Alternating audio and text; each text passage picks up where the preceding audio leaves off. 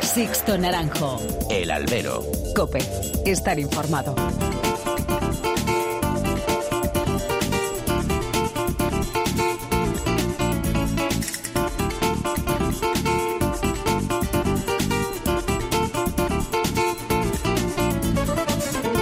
Tal? Muy buenas y bienvenidos a esta nueva emisión del Albero, a la cita con los toros que tenéis todas las semanas aquí en cope.es.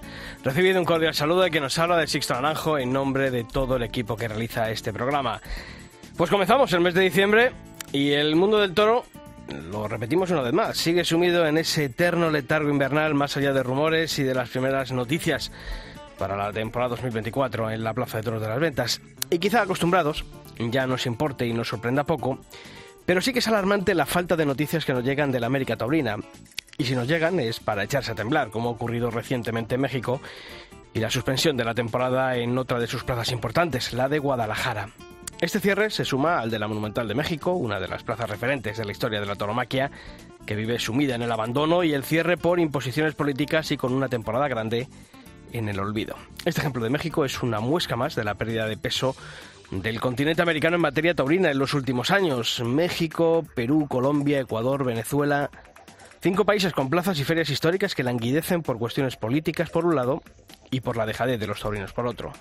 Está claro que la deriva populista del continente americano también ha tenido como uno de sus objetivos a la tauromaquia, a la que se ha colocado el San Benito de fiesta colonizadora y ejemplo de las costumbres importadas por el malvado español, pero tampoco podemos olvidarnos del poco interés de la industria taurina de nuestro país en seguir apostando por el mantenimiento de ferias y abonos en el otro lado del charco. A día de hoy son contadas las plazas que mantienen los festejos. Quizá México aún mantiene vivo el pulso pese al cierre de sus principales cosos y ya con Aguascalientes como referente del país y con distintas plazas menores que sobreviven gracias a una nueva generación de toreros que buscan encontrar su sitio tanto allí en su país como en España. En Perú, Lima sigue siendo la gran referencia con la Feria del Señor de los Milagros y sigue gozando de buena salud con el reclamo de Roca Rey como ídolo nacional y gran aliciente de sus carteles, tal y como hemos visto recientemente. Ecuador y Venezuela sobreviven a duras penas. La Tacunga, en el primero de ellos, y San Cristóbal y Mérida en Venezuela, siguen apostando por una fiesta cada vez más arrinconada y exigua. Y Colombia, quizá el país que más ha sufrido la caída de festejos. Solo Cali y Manizales mantienen Viva la llama de la tauromaquia y veremos hasta cuándo. La Santa María de Bogotá sigue enfrascada en batallas políticas y legales y aún está por ver que haya temporada en 2024. Así que muchos frentes y muchas preocupaciones para un futuro cercano que pinta en vasos. Ojalá me equivoque. Comenzamos.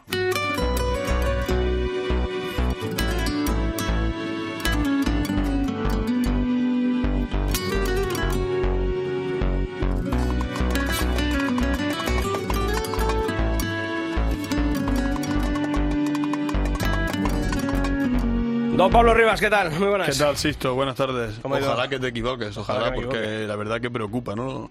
Lo decíamos la semana pasada y hay una circunstancia que preocupa, ¿no? La de América, lo de y sobre todo que parece, parece un proceso gradual, ¿no? Que cada vez se hace más grave, se va extendiendo más y, Y, lo- y lo que pasa siempre mucho. que lo que se pierde no se recupera, que es el problema. Claro, claro. Porque ahí Esa- vemos en México, a la México eh, esperando un fallo judicial, pero ya llevamos un par de años sin temporada grande. eh, ahora preocupa que en Guadalajara con nuevo progreso ocurra tres cuartos de lo mismo y se van cerrando plazas y no se van recuperando. Yo Pues creo que es el problemático. Por eso hay que luchar, ¿no? Lo que se tiene, ¿no? Me Sí. Parece una obviedad, pero es así y no Sí. siempre se hace. Y, y- y buscar la complicidad también ¿no? de, de la parte española que, que parece que ha olvidado un poquito y ha dejado de lado a- al otro continente y, y así está ocurriendo. Bueno, pues precisamente ya sabéis que tenemos abiertos todos los canales de comunicación a través em, de las redes sociales y de nuestro mail, si lo hacéis eh, a través de- del correo electrónico, dos Dos correos, albero.cope.es y toros.cope.es. En Facebook nos podéis encontrar como facebook.com barra alberocope y en Twitter nuestro usuario alberocope. Y precisamente en esta red social hemos preguntado en esa pregunta semanal del albero que qué país de, de Hispanoamérica goza de mejor salud taurina a día de hoy para vosotros. Y Hay uno que se lleva la palma en Sí. cuanto a votos. Perú con el 73,7%. Me atrevería a decir por qué es, ¿no? Lo apuntabas en ese Sí. monólogo, ¿no? Ese huracán roca, ¿no? Luego está México con el 13,2%. Luego Colombia, aunque tampoco está allí la cosa fácil, con un 10,5% de los votos. Y luego Venezuela con tan solo un 2,6%. Pues esas son las respuestas, como bien dice Pablo, con Perú con ese 73,7% y seguramente arrastrado por el efecto Roca Rey es el país que por lo menos goza de mejor salud, así lo hemos visto, como decíamos en el editorial, en esa feria del Señor de los Milagros, donde se ha rozado el lleno en bastantes de los festejos que se anunciaban allí en los eh, domingos del mes de octubre y comienzos del mes de, noviembre, y ha sido la plaza que, que mejores resultados está teniendo acorde al público que está asistiendo. Bueno, pues estas y muchas más eh, respuestas os seguiremos leyendo. Sixto Naranjo. El albero. Cope. Estar informado.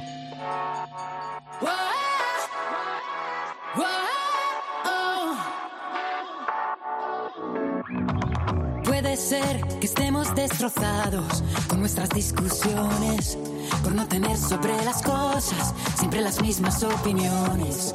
A veces no es tan fácil predecirlo y no pisar el freno frente a un peligro inminente, bebernos el veneno, constantemente dando a quien no te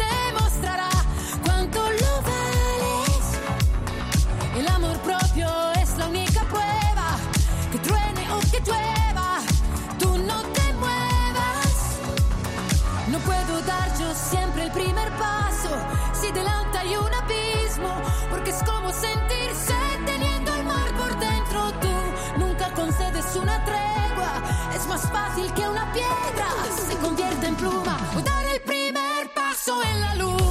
Bueno, Pablo, yo creo que mm, tenemos que continuar ¿no? haciendo ese repaso a, a, lo que ha ocurrido en la temporada 2023 y, sobre todo teniendo ya un ojo puesto en lo que va a ocurrir el, el próximo año. A lo que ha ocurrido y, y, lo que también ha dejado de ocurrir, ¿no? Porque casos, hay, hay casos particulares, ¿eh? Efectivamente, y algunos toreros que, que vimos eh, el año pasado, ¿no? Y esta temporada, pues pues nos ha, nos ha quedado nos ha quedado esas ganas de verlos, ¿no? De verlos más por lo menos, ¿no? Sí. Sobre todo uno... porque el, al primer tropezón no puede ocurrir que nos olvidemos de, de, algunos toreros que sí siempre estamos diciendo que hay que velar por el futuro de la fiesta y de los jóvenes, eh, no nos podemos olvidar de muchos de ellos. No, y sobre todo que algunos, pues en algunas tardes, ¿no? Pues no, nos causaron mucha ilusión, ¿no? Y esa ilusión, pues es la clave, ¿no? De la afición, ¿no? Y de querer pues ver a esos toreros ¿no? que hemos echado en falta. Una, una ilusión que aquí seguimos manteniendo y que por eso hoy queremos hablar con uno de esos toreros jóvenes que creo que creemos que, que tiene que ser el futuro de, de, la fiesta en estos próximos años. Ángel Tellez, torero, ¿qué tal? Muy buenas. Hola, ¿qué tal? Muy buenas. Bueno, lo primero que hay que preguntarte es eh, ¿qué tal estás? Porque me has dicho que has pasado un fin de semana fastidiado porque hablaremos luego al final de ello, pero has eh, concluido ese reto Everesting eh, para ayudar por segundo año a los enfermos de ELA. Y lo primero, ¿has descansado ya o todavía estás ahí con las secuelas de, de ese gran esfuerzo? Sí, bueno, aún no, aún no, no he descansado del todo eh, fue fue un esfuerzo muy grande no y yo creo que me llevará me llevará unos unos cuantos días de para recomponerme no pero es realmente como subir al Everest o habéis hecho trampa ahí en el titular ese no no no trampa ninguna. Trampa fueron fueron 18 horas de bicicleta en una subida haciendo repeti repeticiones hasta llegar a acumular esa altura. 18 horas en una bicicleta. ¿Es más duro ponerse delante de un toro en las ventas o, o estar 18 horas montadas en una bicicleta, Ángel? bueno, es, es, ambas cosas son, son duras, ¿no? ¿no? No son comparables ni mucho menos, pero pero lo que yo experimenté en este reto el, el sábado pasado eh, fue fue una experiencia eh, tanto física como mentalmente muy dura y, y bueno, pero pero el motivo era uh -huh. era muy grande y, y al final la, la, causa y por lo que era no que es que es recaudar dinero para la investigación y para la ayuda de de todas aquellas personas no que, que padecen esta enfermedad pues pues al final ese era mi impulso esa era mi motivación y y bueno eh, por eso se hizo. Así que no sé qué, qué es más duro no pero pero bueno yo creo que lo realmente duro es lo que tienen que pasar estas personas. Claro, dos años ya, el año pasado ese eh, Camino de Santiago en bicicleta, este año este reto Everesting. Eh, la verdad es que estás muy concienciado, tienes un, un caso muy cercano y, y, creo que toda ayuda es poca, ¿no? Como dices. Así es, así es. Todo lo que, todo lo que esté eh, de la mano de uno, ¿no? Con, con la voz que, que y la atención no que pueda tener pues pues yo creo que, que mínimo no que, que tratar de, de ayudar para, para estas causas bueno, pues eh, creo que todavía, o sea, bueno, el reto tiene, eh, bueno, pues eh, lo has realizado este fin de semana y el reto era el llegar a lograr cerca de 15.000 euros, ¿no? Para, para beneficio de, de la lucha contra el ELA. Sí, bueno, la forma que hemos que hemos tenido, ¿no? bueno, primero decir que, que aunque ya haya sido el reto y demás, pues pues eh, la, la página sigue sigue accesible, siguen se siguen pudiendo hacer las donaciones, ya que bueno la gente ahora en la Fundación Luzón, ¿verdad? así es, al ver en lo que ha consistido el reto, pues pues ha sensibilizado aún más conmigo y, y ha hecho aún más por enterarse, ¿no? Y, y bueno, toda todas esas donaciones de, de toda la gente interesada, pues irán eh, en este caso para la Fundación Luzón y, y, bueno la idea sobre todo era pues tratar de, de, con una donación de un euro por cada metro que, que tenía que subir pues llegar a alcanzar esa esa cima eh, con, con ese con ese dinero no con esos donativos. Pues la verdad que hay que darte la enhorabuena una vez más por lo primero también por, por hacer visible eh, esta enfermedad, también hacer visible al mundo del toro como siempre en esa en esa faceta solidaria que, que, siempre tiene y sobre todo con, con enfermos con lo de Lela que, que tanto lo, lo, necesitan y muchas veces cuando los políticos se, se, olvidan de ellos. Así que Ángel, aquí te damos la, la enhorabuena un año más por, por estas iniciativas.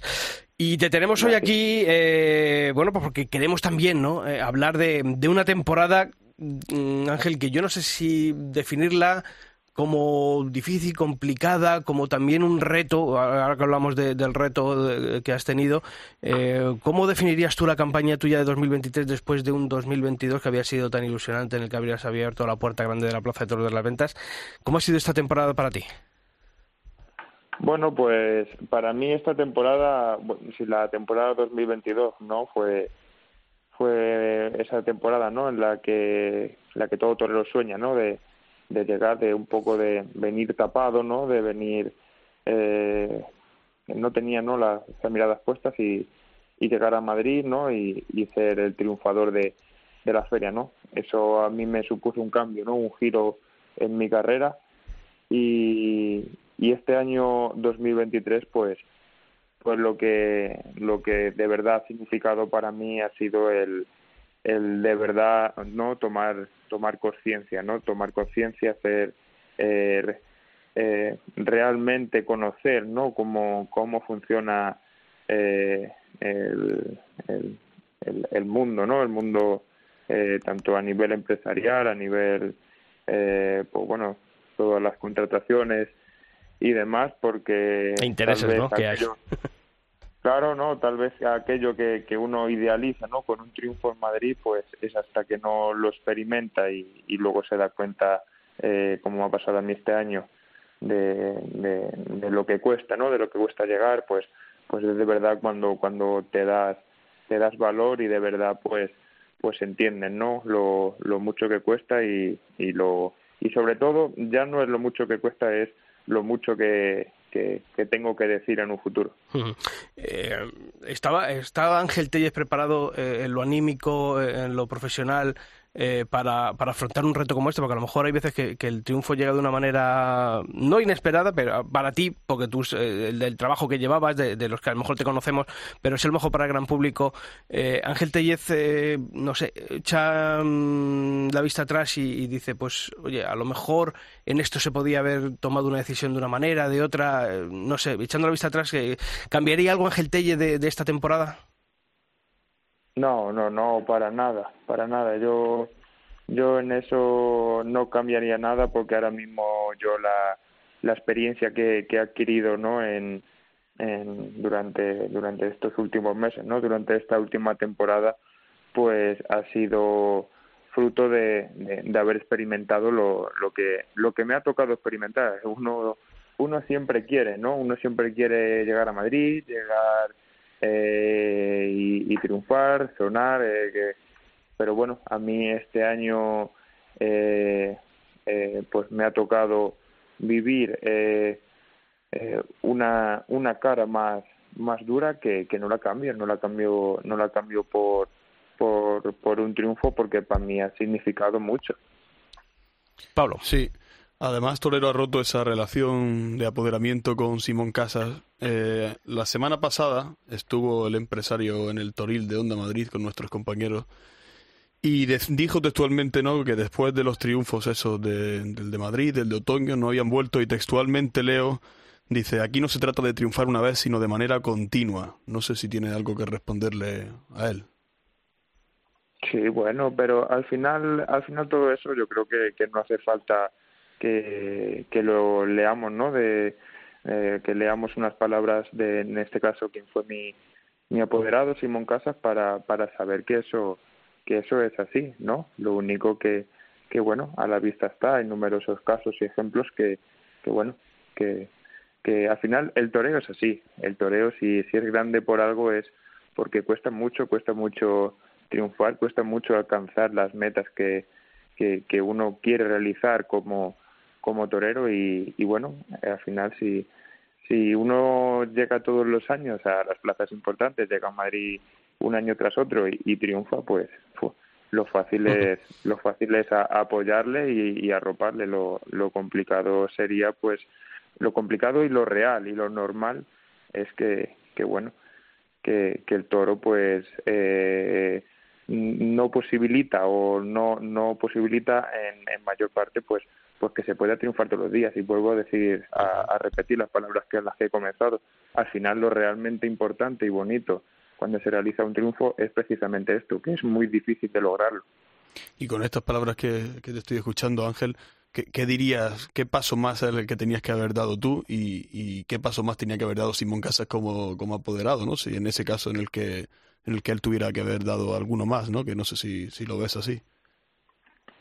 Bueno yo eh, voy a hablar voy a hablar de, de mí a lo mejor de, de, lo que a lo mejor podía haber faltado o, lo que habría ha influenciado ¿no? en, en el devenir de, de mi temporada eh, y es que al final pues pues bueno yo como torero tenía todas mis mis ilusiones puestas no en, en volver a Madrid en en poder triunfar de nuevo en en Madrid y y, y se da pues bueno la, la circunstancia vamos se da la, la, la, la, circunstancia de que de que a mí en, en un toro eh, anterior a bueno en el toro en el que me correspondía hacer quite pues ese toro me prende con cuando estaba haciendo un quite con el capo de la espalda y, y, y bueno eso me provoca una fractura doble de escápula y, y, me, y me produce un, traumatismo craneoencefálico que,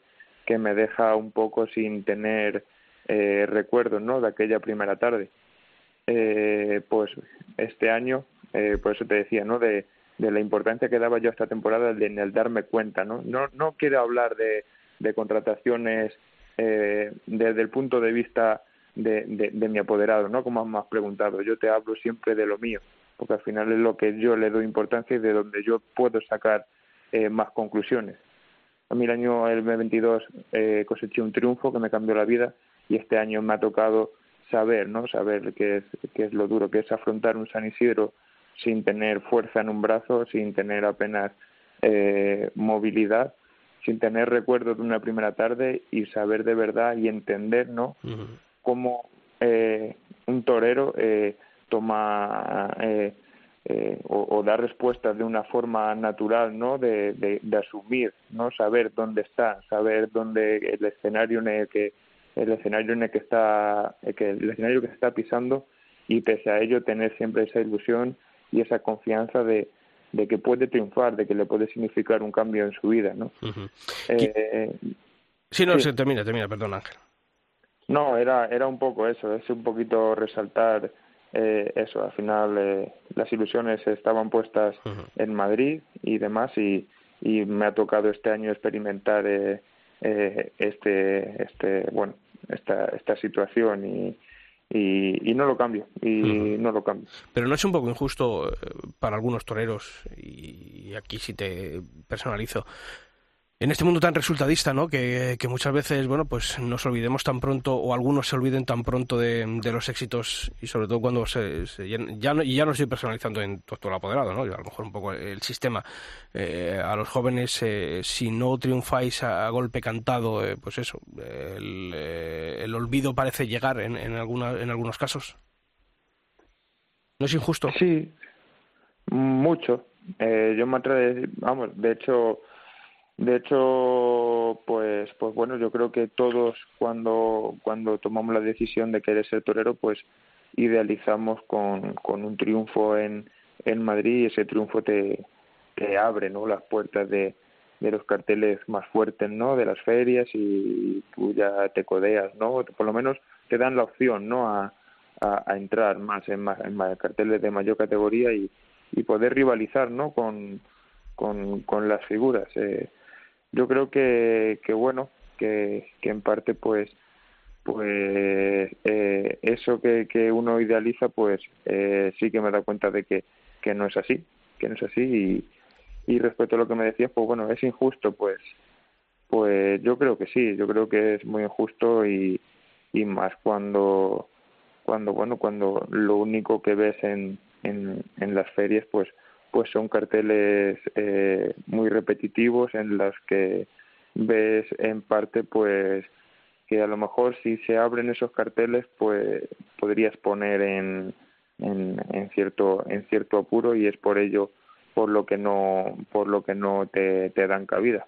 Al final eso es a mí lo que me queda por por pensar no porque porque ya te digo que que bueno que se está viendo. Yo eh, eh, en mi caso pues pues lo he visto bien claro y, y luego pues ha habido eh, ejemplos de compañeros que, que yo creo que están a la vista de todo el mundo que, que puede que, que, acrecenten lo que yo estoy diciendo ahora mismo. Ah, se, me se me vienen a la cabeza dos nombres eh, que están, podemos decir, en la misma circunstancia en la que estabas tú hace un año, ¿no? Ah, mm, se me viene el nombre de Borja Jiménez y el de Fernando Adrián. ¿Qué, qué consejos le darías a ellos que ahora mismo están en esa misma circunstancia para que su temporada del año que viene no sea a lo mejor como la tuya de este año, ¿no? Bueno, yo consejos no no los tengo para mí, no los voy a tener para para para otros, ¿sabes?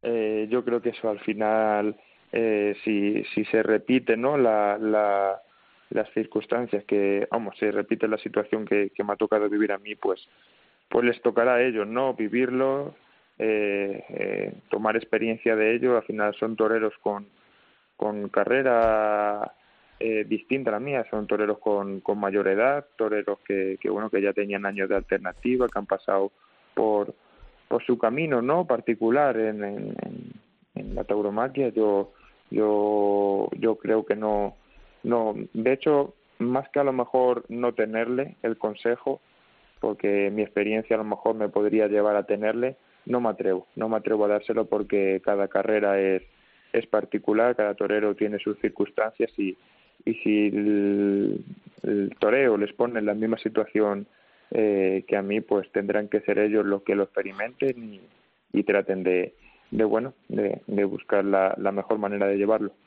de cara a roto con Simón Casas, no sé si ya hay algún acuerdo alcanzado con alguien o tú lo estás tomando con calma, prefieres ir y, elegir con, con, buen tino el, próximo apoderado de Ángel Tellez.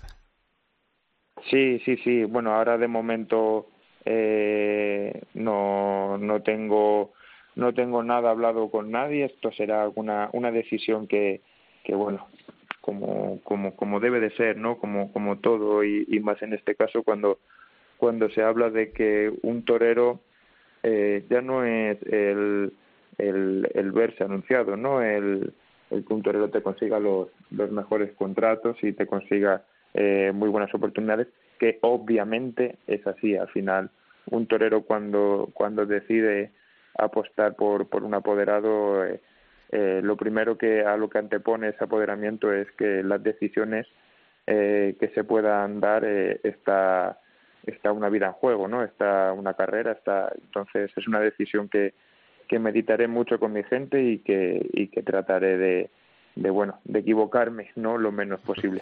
¿Qué tiene que decir Ángel Tellez en el próximo año 2024? ¿Qué le gustaría decir a Ángel Tellez? Pues bueno, tengo tengo mucho tengo mucho que decir. Yo eh, al final, por lo que se me ha podido ver, eh, eh, la gente tiene tiene muy muy buenas referencias, ¿no? De mí, además que yo en ese sentido eh, si me veo desde fuera como persona, ¿no? Y, y me lo llevo al torero, eh, veo, veo un torero eh, sincero, un torero de con, con, que trata de interpretar, ¿no? De, con, con su verdad, eh, con transparencia y, y bueno, es, es en ese es en ese estereotipo, ¿no? De, de torero que, en el que trabajo y, y entonces eso me hace estar estar muy ilusionado porque apenas he mostrado nada y estoy convencido de que de que el año que viene y en, en años próximos cuando cuando vaya madurando vaya cogiendo experiencia sumado a, a lo que quiero a lo que quiero alcanzar y lo que y lo que estoy persiguiendo pues seguro estoy convencido de que de que lograré pues alcanzar el sitio que, que quiero pues Ángel, nosotros también estamos seguros que aquí tienes a dos partidarios, que, que, seguimos creyendo y confiando en ti y que ojalá ese 2024 sea de éxitos. Así que muchas gracias por haber estado esta semana aquí. Mm, reiterarte la enhorabuena por ese reto en favor de los enfermos de ELA y que el próximo año sea un año de éxitos. Ojalá. Muchísimas gracias. Sixto Naranjo. El albero. Cope. Estar informado.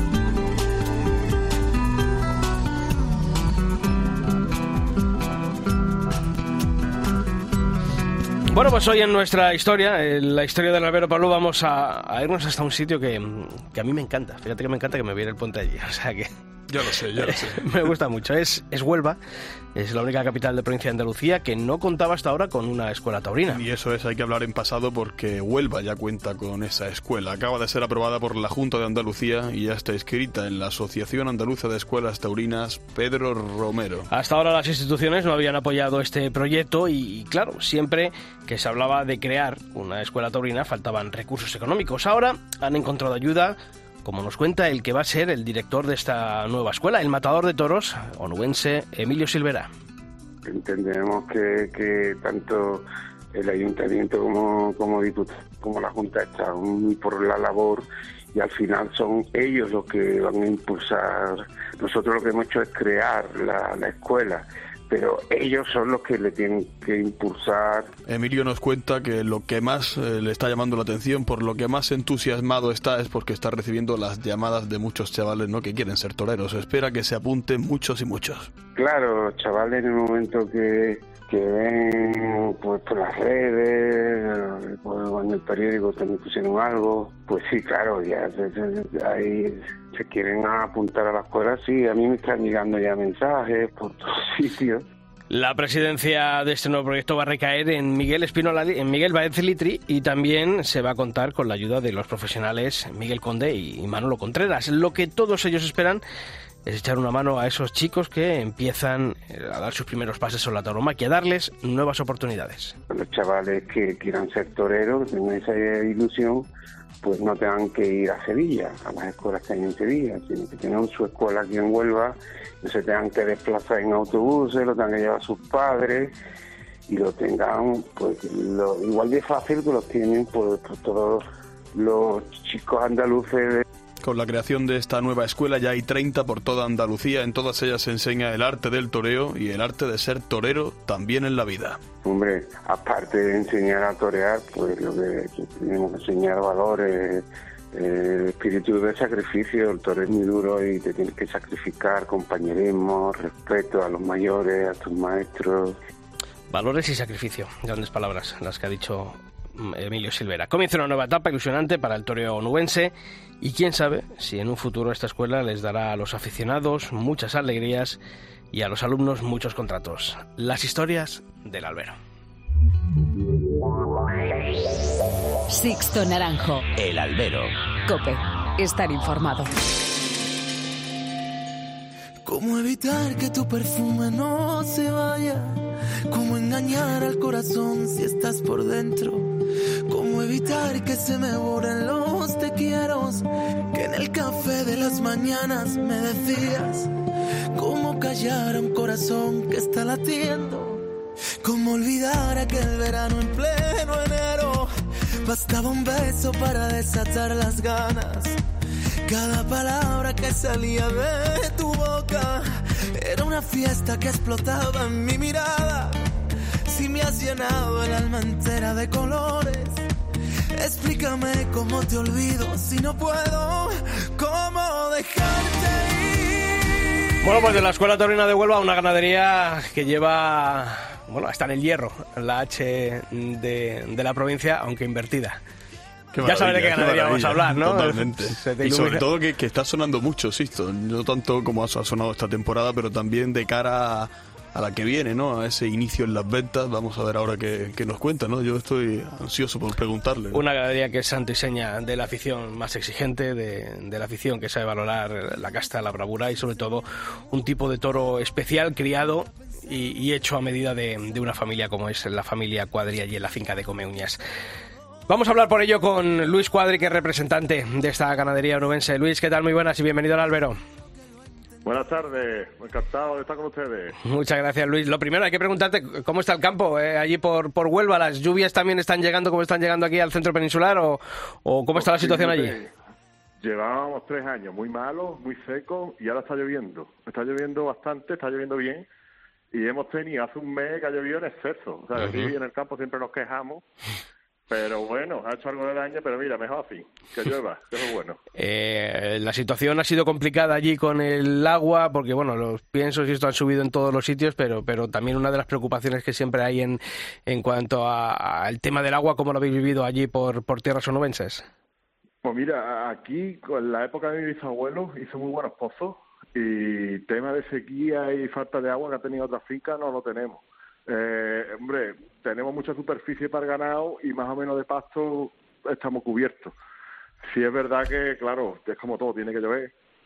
Eh, pero, hombre, lo hemos pasado mal, pero que con el- las características que tiene nuestra finca, más o menos no, no nos podemos quejar. Hemos tirado para adelante bien. Bueno, Luis, eh, año 2023, eh, temporada que, ha concluido y una temporada en la que, bueno, pues habéis lidiado eh, en cuatro festejos, dos de ellos lidiando tres toros, como fue en la Plaza de Toros de, de las Ventas del mes de, abril, también en la Copa Chanel con, tres toros, que yo recuerdo, la verdad que además con, con un grato sabor, luego la, la novillada de, de Villaseca de, la Sagra y cerrasteis en Guadarrama con otra novillada. ¿Cuál es el balance que hace la ganadería de, de Cuadri en, un- en un año bueno en el que, como suele ocurrir, la, la camada no ha sido muy extensa? Pues fíjate, eh, como tú bien dices, eh, por circunstancias, valorar el año ganadero por lo que hemos lidiado se nos hace difícil, Claro. porque con, con tres toros en un desafío y tres toros en otro, no es, no es fácil sacar conclusiones. Y con dos novilladas, pero bueno, prácticamente en lo que son festejos, en las dos novilladas, pues bueno, siempre uno quiere más. Pero sí es verdad que veníamos de una inercia que estamos acusando mucho el toro parado y a menos. Y en las novilladas no se han visto. Entonces, por lo tanto, el balance puede ser malo, por lo menos no es. Pero sí, eh, el punto positivo nuestro, que es la batalla que estamos jugando ahora, es en el campo. Es una ganadería que poquito a poco estamos buscando cementales nuevos y demás, y llevamos dos años, y este 2023 ha sido la confirmación que la tienta era la tienta toda la camada, y la verdad que nos damos por, por satisfechos, y la verdad que nos hacía falta dos años como estos. O sea que el balance, si nos ceñimos a los machos, pues un poco casi en blanco, ¿eh? no, con- no hay elementos de juicio, pero en hembra bien, bien, bien y necesario sobre todo. Has dicho, eh, bueno, que, que se, os- estaban parando un poquito los animales, que ahora en las novilladas eh, habéis visto, bueno, pues que, que a lo mejor ese defecto ya no, no lo han tenido. Eh, ¿Cómo se consigue eso en una ganadería como Cuadri? En esto es fundamental, como todo, y más en ganaderías cortas, los cementales. ¿eh? Entonces, claro, ha habido cambio de cementales. mm, hombre, del frío al calor es complicado pasar en poco tiempo. Pero mira, lo vas notando sobre todo los tentaderos, que el toro que antes se, la vaca que antes se venía menos y se separaba, pues ahora se mueve, aunque sea con nobleza, pero se mueve, que ya es algo mejor. ¿eh? Y va notando ya que te empieza a salir mayor número de vacas bravas, en las corridas te se van teniendo algo más de interés, porque yo creo que coincidiremos todos que un toro parado y que vaya menos y eso no tiene interés ni para el torero, ni muchísimo menos para aficionados, ni para ganadero, ni para nadie. Pablo. ¿Qué queda en el campo allí para este 2024? Bueno, ¿qué más que, que queda que hay, no? Se habla mucho del domingo de resurrección, incluso alguien comentaba algo del domingo de Ramos, no sé si ya habló para San Isidro. Mm, teníamos tres corridas y dos novillas. Las dos novillas, repetimos las, dos novillas que hemos ido este año en los mismos sitios. Estamos muy contentos porque tú sabes que los toros nuestros tienen un manejo un poquillo complicado y en los dos sitios los, entienden muy bien y además se porta muy bien con nosotros y nos da muchos sitios a la hora de elegir los novillos y demás. Guadarrama y Villaseca, ¿verdad? Estamos, estamos hablando de Efectivamente, Guadarrama, Guadarrama y Villaseca. Y con corrida de toros prácticamente como una cama corta lo tenemos todo hecho. Tenemos vi que es los primeros que vinieron. Tenemos otro que me va a permitir que es de, por aquí por Huerva, un pueblo de Huerva, pero como no lo han sacado todavía el ayuntamiento, yo prefiero mejor que lo hagan público ellos. Y, y ahí estamos con dos plazas, una en Madrid y bueno, yo creo que a lo mejor los que tienen que dar los pasos y denunciar y demás es son los empresarios. ¿A vosotros, Luis, os gusta lidiar a principio de temporada, como el año pasado, esos tres toros que, entraron a última hora en, en, ese, en ese desafío de, del mes de, abril? Eh, ¿O os gusta lidiar un poquito más avanzado el, eh, esa primavera por mayo? A nosotros contra más tarde nos viene mejor. No sé por qué, pero cuando siempre que lidiamos más tarde, en julio siempre se nos ha dado, decía mi Fernando, mi abuelo, José Escobar, en julio en Valencia siempre se nos ha dado mejor que en, que en Falla. Eh, yo creo que contra más tarde, no sé por qué, en Zaragoza es una plaza que se nos da bien y siempre ha sido la última. No sé por qué no viene siempre me da Lidia al final. Pues sí es verdad que como todo ganadero le gusta Lidia en Madrid y ya si te dan a elegir por pues, la clave, lo que le gusta a uno es San Isidro. También hay que reconocer y hay que tener un, poco de humildad que los últimos años tampoco tampoco son tampoco han sido para y bueno lo que se trata es un poco es de esa corrida interesante y si tiene que ser fuera de San Isidro, a lo mejor hay ganaderos que se lo merecen más que nosotros. Hmm. Eh, por lo que veo, y vais a estar en Madrid, eh, se habló mucho el año pasado de bueno veto a la empresa Nautalia, en Madrid con, y Valencia de fondo. Eh, ¿Se han solucionado hmm. los problemas con la empresa Nautalia? Ah, nosotros no tenemos ningún problema con ningún empresario siempre que haya claridad y que haya compromiso el año pasado son cosas que pasaron, muchas veces uno se ve obligado a hacer cosas que son un poco desagradables y yo creo que lo que hay que mirar es para adelante. Este año ellos han mostrado interés, en concreto Florito. Yo creo que en este mundo es bueno lo que nos hace bien cambiarlo. Y yo, por lo que le veo una predisposición, sobre todo a la hora de ir al campo y de comprometerse, y hombre, yo nosotros en principio, como estaba planteada la cosa, no lo vemos con malos ojos. Mm. Eh, si miras atrás, eh, el ir a ese domingo de Ramos con esos tres toros, eh, a lo mejor fue una equivocación. Mm, las cosas, no sé yo si la palabra es equivocación. Nosotros teníamos comprometida una corrida. Eh, sí es verdad que para no estar apurado, para no estar apurado, teníamos 11, 12 toros. ¿Eh? O sea, que todos lo teníamos más que de sobra. Eh, lo que nosotros entendimos que era un favor un poco para la empresa porque estábamos en una situación complicada. Entonces, claro, si uno ve los toros que lidiamos, eran toros que no estaban muy en el tipo de, de, del toro nuestro, eran muy abiertos de cara. Sin embargo, para nosotros, para nosotros era muy importante verlo, porque ya te digo que era un cambio de cemental y queríamos ver cómo respondía en la plaza. Entonces uno, pensándolo detenidamente, no, no estaba mal lidiarlo. Eh, lo que hicimos fue coger esos cuatro toros que estaban eran más abiertos y, y, emparejar más las corridas. Uno cuando lo piensa, piensa muchos factores. Si es verdad que si esos toros los llegamos a dejar en el campo, meterlo en una corrida nos hubiera costado trabajo, porque se nos, se nos dispareja, se nos, se nos sale de la corrida, de lo que es el toro nuestro. Dimos el paso, hombre, a nosotros nos sirvió, porque vimos ya peleas en el caballo que hacía tiempo que no que no habíamos visto pero que sí es cierto que no es un poco el estilo nuestro, salimos un poco de la norma. ¿Y en Colmenar qué pasó? Porque había una ilusión tremenda aquí en la Comunidad de Madrid de ver la, corrida de cuadri, finalmente esa desencajonada problemática y, al final una corrida que, que no pudimos ver. Pues yo creo que cuando pasa estas cosas, que a nosotros tampoco es... nuestro toro sí es verdad que tiene muchísimo temperamento y en los corrales más. ¿Eh? Eh, y aquí cuando se pasa estas cosas yo me imagino que no solo es mm, eh, por un factor, el desencadenante son varios factores. Yo fui a, a una a una charla de, una peña que hay allí, Toros por la Tierra, y me hablaron de datos que yo no sabía. Y es que en el año 95 fuimos con corrida de toros a Colmenar y don Joaquín Vidal hizo una crónica y decía que los toros estaban, que eran sospechosos de pitones. A mí me, a mí me extrañó, se lo pregunté a José Escobar, que tiene muchísima memoria, y era porque por lo visto allí ya sabían escobillado mucho.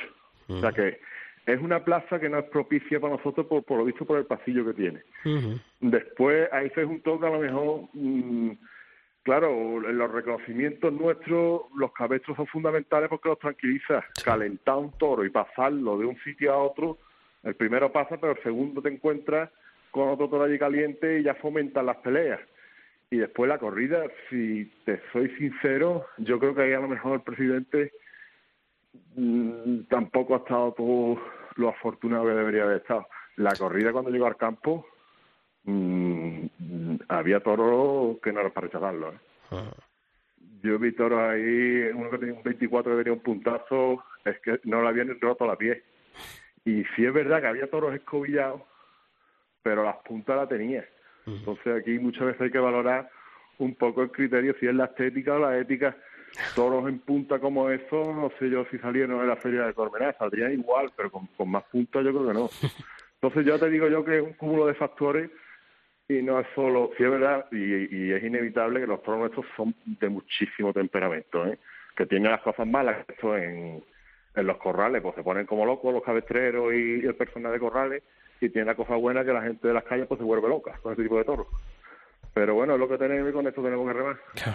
Por, ahí es por donde quería ir. Percibís mucho el cariño de la, de la afición, ¿no? Yo mm, se me venían ahora, estaba hablando de esa, de esa cara B, ¿no? Muchas veces del campo, esos sementales. Se me venían a la, a la cabeza unas palabras de su tío Fernando, siempre decía, el, el semental, bueno, yo lo, se lo he escuchado yo, el semental muy bueno, muy bueno, no puede ir nunca con una vaca muy buena, muy buena, siempre tiene que ser un poco una de cal y otra de arena. Y, y, se me viene a la cabeza, ¿no? Porque en el aficionado, eh, yo recuerdo escucharlo desde muy pequeño, ¿no? A, su tío, el aficionado yo creo que tiene a su ganadería como una ganadería de mito, ¿no? De culto, ¿no? Y no sé si lo percibe así también. Yo, hombre, que era por mérito nuestro, cuando digo nuestro me refiero a la tercera generación que estamos poco ahora, sino más bien es por el trabajo que han hecho eh, lo que es mi tío, su hermano, mi mi padre y mi abuelo Celestino. Yo creo que mm, por lo menos nosotros sentimos que es difícil tener más, más cariño que tenemos nosotros de, del aficionado. ¿eh? Mm, ah, yo este año, entre lo que pasó en Cormena y lo que pasó en Madrid, yo más muestras de cariño yo no he podido tener. Y eso lo que te hace al final es mm, tener más responsabilidad al final en los pocos sitios que vas. Porque encima de tope un petardo los pobres ya lo dejan pero yo creo que ganadería con más yo más cariño que tenemos nosotros o por lo menos lo que, lo que a nosotros nos llega es complicado. Y eso ya te digo que es mérito de lo que ha venido detrás nuestra. Lo que te hace responsabilizarte más de lo que tiene entre manos y eso también, a esa, tercera generación a la que te refieres, eh, la que estás con tus hermanos, con tus primos, eh, ¿os llena también de responsabilidad eh, en mantener ese legado que, habéis recibido? Hombre, la responsabilidad, como tú te puedes imaginar y, como se puede ver de fuera, es máxima. Nosotros lo que podemos hacer es dedicarle tiempo a esto y sobre todo seguir la línea de, de mi abuelo Celestino, que eso sí es verdad que lo, que lo tenemos claro. La ganadería podrá podrá durar más, podrá durar menos, podremos estar más acertados o podremos estar menos acertados, pero lo que lo que una cosa está clara es que de, la línea que marcó mi abuelo Celestino no nos pretendemos mover. Ya, como tú sabes, entran factores como la suerte, los tiempos en los que vivimos, que cada vez son más favorables para este tipo de ganadería, pero nosotros estamos contentos, estamos ganas de trabajar. En el campo estos dos años de ostentar hemos disfrutado mucho, también hemos sufrido con la pandemia y con ver mucho toro en el campo. Y bueno, pues sí, responsabilidad por supuesto tenemos, pero al final nos sentimos unos afortunados y queremos seguir con la lucha. Y dentro de, esas líneas maestras que, que os marcaron vuestros, eh, vuestros predecesores, vuestros familiares, eh, ¿hacia dónde gustaría que, que, evolucionase el toro de cuadri? Pues la evolución es un toro bravo que se mueva más y encastado. ¿eh? Hemos visto en el campo que aquello empieza a salir bravo, empieza a mover, a lo mejor no tiene la duración que tienen los toros nuestros porque es un toro que desarrolla sentido muy rápidamente, pero lo que nos pega pellizco, o por lo menos yo te hablo de mí, es el toro encastado. El toro que es bravo, pero que está encastado y que cuando, cuando va al caballo se arranca con clase y se estrella, empuja abajo en el caballo, recarga, en la muleta se quiere como la muleta de verdad, da la sensación de que va a la verdad tanto al caballo y muleta. Esa yo creo que es la línea a lo que tiene que ir evolucionando lo nuestro. Que son con menos corridas, pues con menos corridas. Que tenemos dos corridas en novillas, pues con dos corridas en novillas. Y yo creo que creo creo que es un poco lo que espera el aficionado un poco de, de lo nuestro. que la cabaña brava tiene que haber diversidad y tiene que haber variedad de criterios y, de ganadería. Y yo creo que lo que espera la gente un poco es lo que nos gusta a nosotros, que es la casta. ¿Cómo, ¿Cómo es la importancia que le dais en la casa, en esas faenas de campo de invierno, al caballo, ahora que hablabas de él? A mí es la suerte que más me gusta. A mí es la suerte que más me gusta. De hecho, este año los compromisos que tenemos van a ser más tempraneros y la estamos alimentando a conciencia porque, claro, si tú le quieres pegar, si empiezas a ostentar en marzo, ala, pues, y le quieres pegar cinco puyazos, los animales también, los pobres, pues son de carne y hueso. El tercio de vara y en estos dos años, yo particularmente es el que más he disfrutado y el que más alegría me ha dado. Y, después muleta también, cuando un toro se viene arriba, después de, ir cinco veces al caballo, mm, y se empieza a venir arriba, empieza a sacar cacha, a, a mí me es lo que a uno le hace un poco seguir en esto. Siempre es bueno que te vaya saliendo toro y demás para que, para que vea que estás cerca del objetivo, que el objetivo de ganadero tiene que ser la regularidad, pero que siempre es bueno que en el campo te vayan saliendo cosas, si no te sale en la plaza, para, para saber que, mira, pues estoy un paso de que esto nos pueda salir en una plaza de toro y poder, a los que hayan pagado la entrada, pues mira, pues darle darle motivo, que siga con el interés, con su afición y demás. ¿Y cuántas veces tiene que ir ahí ese toro, ese cemental, esa vaca en vuestra casa al caballo? ¿Y cómo debe ir también, no? Pues mira, los cementales no nos tentamos porque creemos que puede ser perjudicial, porque lejos de lejos de enseñarnos cosas, al final, como, lo que tú te quedas es con sus productos, con su descendencia, pues los tentamos. La vaca, que es mala, o sea que al segundo o tercer puyazo va menos, se distrae y demás, pues prácticamente le damos uno para torero y lo dejamos. Pero la que no, la que la queremos ver de verdad, la que la queremos ver de verdad, los cinco puyazos se los tiene que, que llevar. Más de cinco puyazos no le...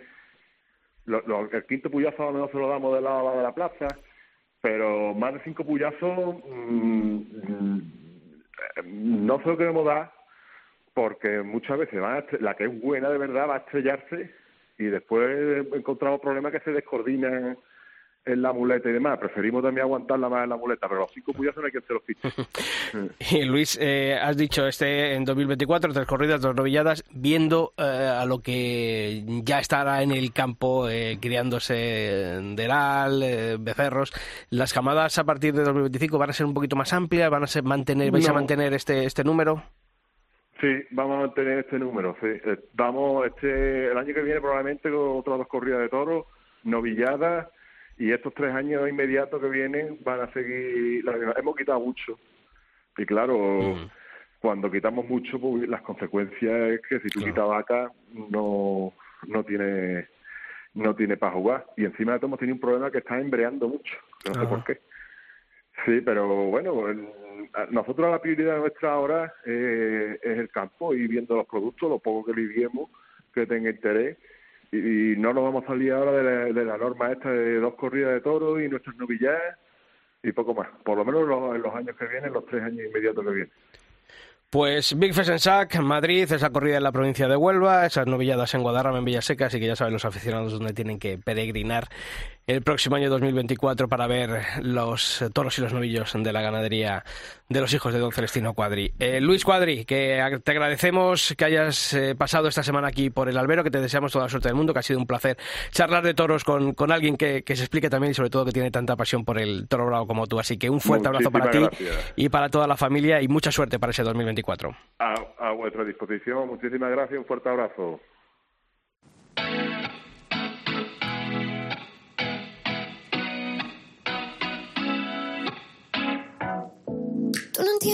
Lo que pasa en mi mente si me estás mirando. Tú lo sientes, pero yo siento más si te vas acercando y tú me lo quieres pedir. Yo te lo quiero dar. Ven, vamos a seguir bailando así. Toda la noche bailando así. No puedo parar cuando me toca así. Solito en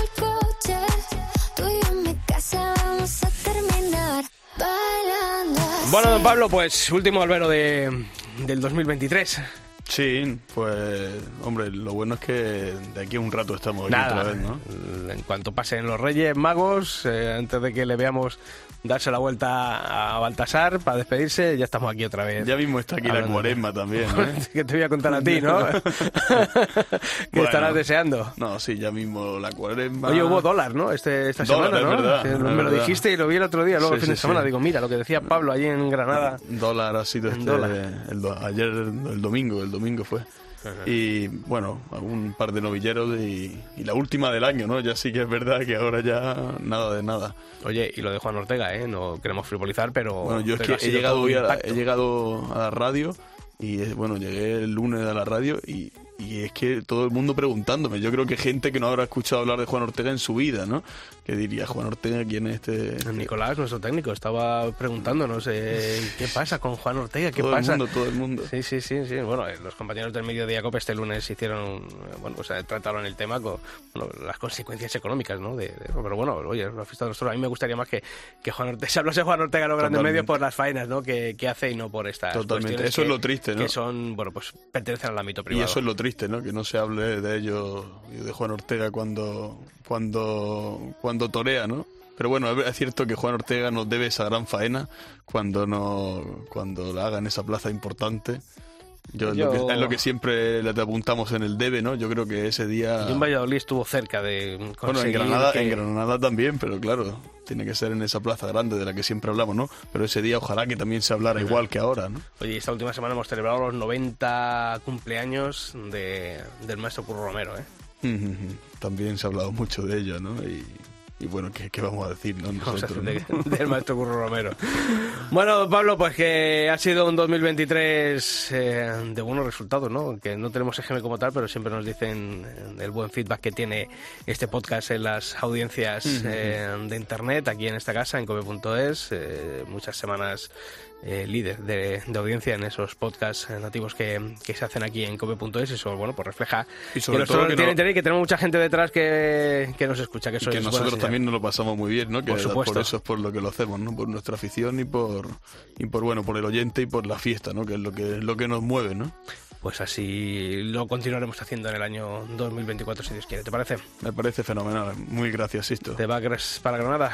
Sí, me voy, me voy. para Granada. Allí la Navidad es muy bonita. Es ¿eh? muy bonita. Sí, sí. Sí, sí, y los reyes vienen cargados. ¿Te has portado Hombre, bien? Yo siempre me porto bien. Eso les dices a los reyes. ya están por los tejados mirando, ¿eh?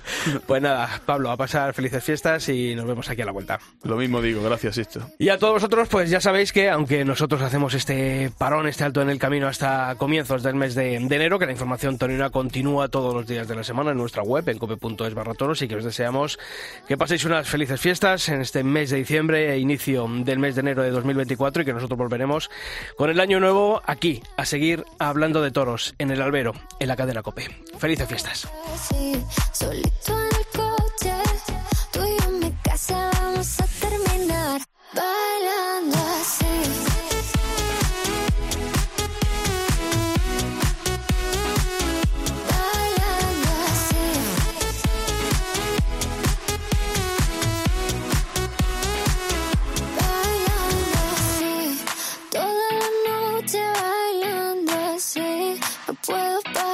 cuando me toca así. Solito en el coche, tú y yo en mi casa vamos a terminar.